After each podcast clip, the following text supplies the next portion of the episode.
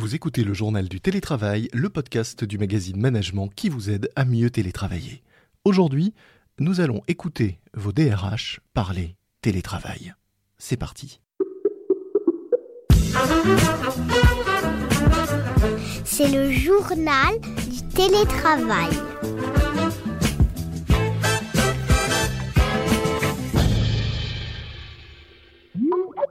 3% des actifs français pratiquaient le télétravail en 2018. Oui, 3% seulement. Et seuls 9% des cadres avaient alors signé un accord ou avenant pour formaliser ce télétravail. Aujourd'hui, la proportion s'est presque inversée puisque seuls 18% des entreprises disent qu'elles n'ont pas mis en place de politique de télétravail. Pour en parler, j'accueille Laurent Termignon, directeur de l'activité Talent et Rewards pour Willis Towers Watson. Willis Towers Watson, c'est le plus grand cabinet de conseil et de courtage au monde, connu en France sous le nom de Grâce à Voix, qui propose des assurances, mais aussi des solutions de gestion des avantages sociaux. Bonjour. Bonjour Lomig. Alors vous avez publié mi-avril votre baromètre annuel des DRH. Évidemment, le télétravail y occupe une large place cette année. Premier enseignement euh, de cette étude, je le disais, les entreprises qui n'ont pas mis en place de politique de télétravail sont devenues vraiment rares. On peut le dire comme ça? On peut le dire exactement comme ça. Donc c'est euh, un des premiers enseignements de ce baromètre des DRH qui a été mené euh, début 2021. Donc on a 120 DRH qui ont répondu donc à un long questionnaire. Mmh Et donc effectivement, ce qu'on peut observer, c'est qu'il y a eu une accélération très très forte qui est liée donc à la crise sanitaire où les entreprises, pour certaines, ont, basculé dans le télétravail et en formalisant un accord. En fait, il faut bien distinguer deux choses. Hein.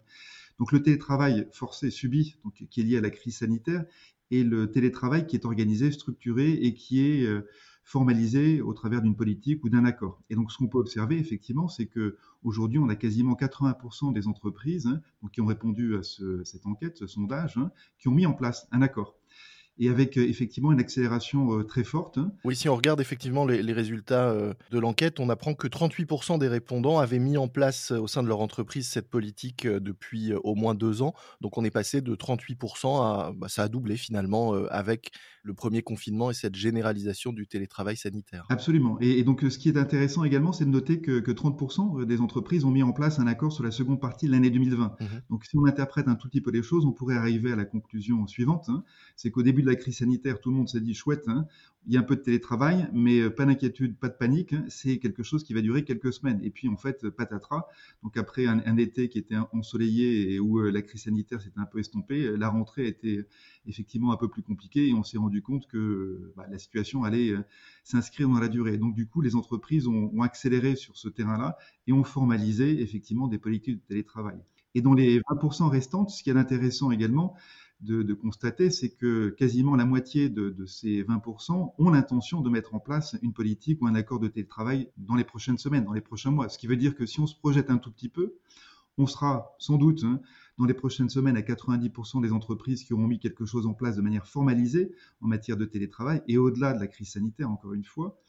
Et si on se projette un tout petit peu plus, ça veut dire que ça deviendra quasiment la norme, à quelques exceptions près, et le baromètre hein, met effectivement en exergue le fait que les entreprises de moins de 500 salariés sont un petit peu en retard, un peu plus à la traîne, par rapport à la mise en place euh, d'un accord de télétravail. Alors on va revenir dans quelques instants sur le, contenu de ces accords, puisque vous y êtes euh, aussi euh, intéressé, mais juste avant, peut-être revenir sur cette idée que le télétravail est parti pour s'inscrire dans la durée.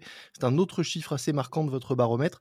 58% des organisations déclarent que les changements que l'on a connus ces derniers temps seront permanents. Absolument. Et en fait, il y, a deux raisons principales. La première, du côté des employeurs, c'est que les employeurs sont arrivés à la conclusion, donc pour les populations qui ont été en télétravail, c'est que la boutique continue à, fonctionner, c'est-à-dire que les salariés chez eux travaillent bien. Donc pour euh, les dirigeants qui avaient quelques doutes hein, sur le sujet, donc euh, ces doutes ont été levés. Donc ça fonctionne. Et puis euh, ce que les DRH ont pu également constater, c'est que bah, c'est un impact extrêmement positif hein, sur l'engagement des salariés et en particulier pour les salariés qui sont amenés à effectuer des déplacements importants, longs, entre leur domicile et leur lieu de travail. Donc le télétravail permet évidemment de réduire dans les proportions euh, extrêmement fortes euh, ce temps entre guillemets perdu. Donc c'est un impact important, ça permet aux salariés hein, de mieux s'organiser, c'est un impact extrêmement positif sur leur engagement, et donc du coup ça devient un petit peu la norme. Hein. Et à l'inverse, pour les entreprises qui n'iraient pas sur ce terrain-là ou qui décideraient de faire machine arrière, hein, ça deviendrait sans doute un handicap à la fois en matière de rétention pour les salariés qui font partie de l'entreprise, et sans doute et certainement même en matière d'attraction. À job équivalent, perspective d'évolution à peu près équivalente. Une entreprise qui ne proposerait pas à ses futurs salariés d'être en télétravail se mettrait sans doute en difficulté. Donc ça devient effectivement de plus en plus la norme. Alors attention, quand on dit le télétravail devient la norme, on ne parle pas du 100% télétravail, puisque, euh, autre enseignement de, de ce baromètre, seuls 2% des entreprises envisagent un télétravail de 5 jours par semaine. Donc c'est vraiment très minoritaire. De quelle forme de télétravail parle-t-on quand on parle de normes demain? Alors effectivement, je vais un peu vite en quand je parle de télétravail. C'est effectivement un équilibre entre du travail sur place, donc dans l'entreprise, et du travail à distance.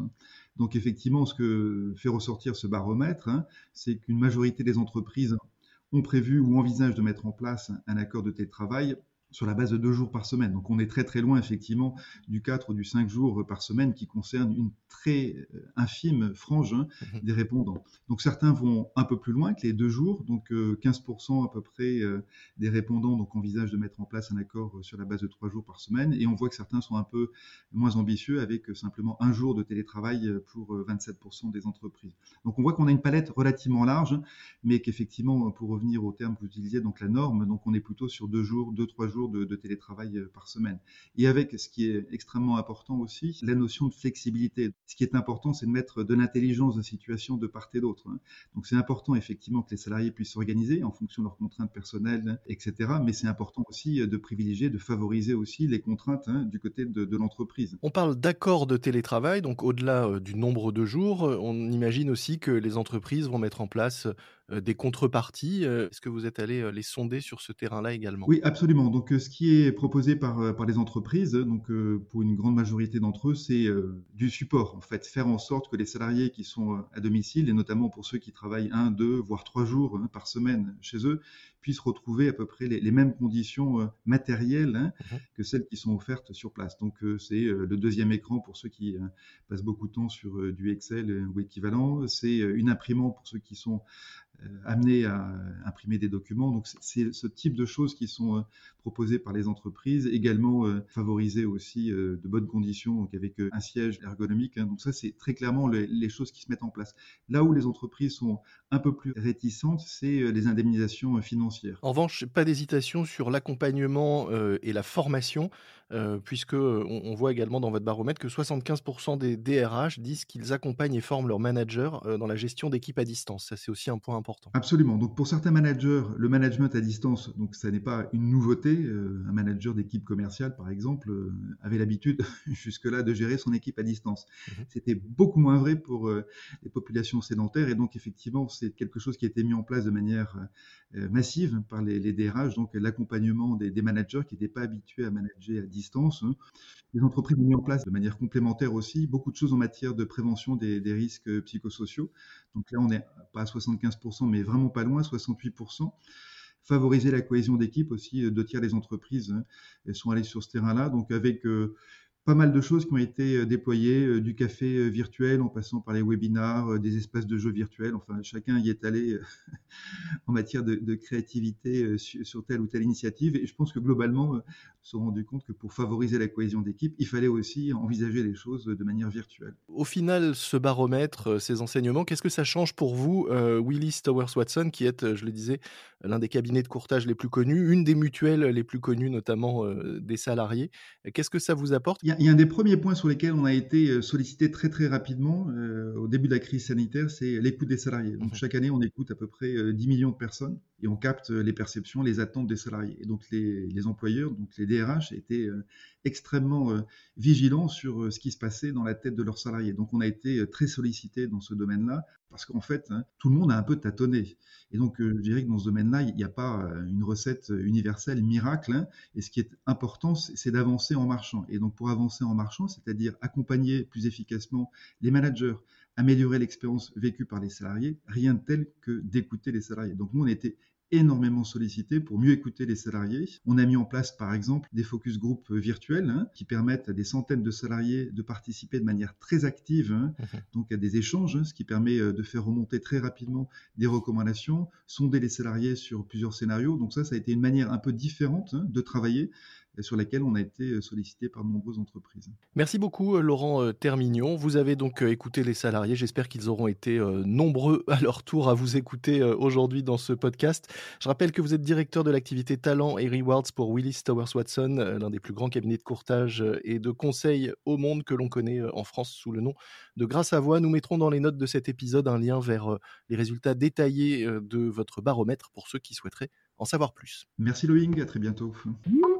C'est la fin de cet épisode de notre podcast Le Journal du télétravail. Je vous retrouve très vite pour d'autres conseils et témoignages. D'ici là, soyez prudents, respectez les consignes, les gestes barrières, l'éventuel couvre-feu, ce qui reste du confinement. Portez-vous bien et bon télétravail à tous. C'est le journal du télétravail.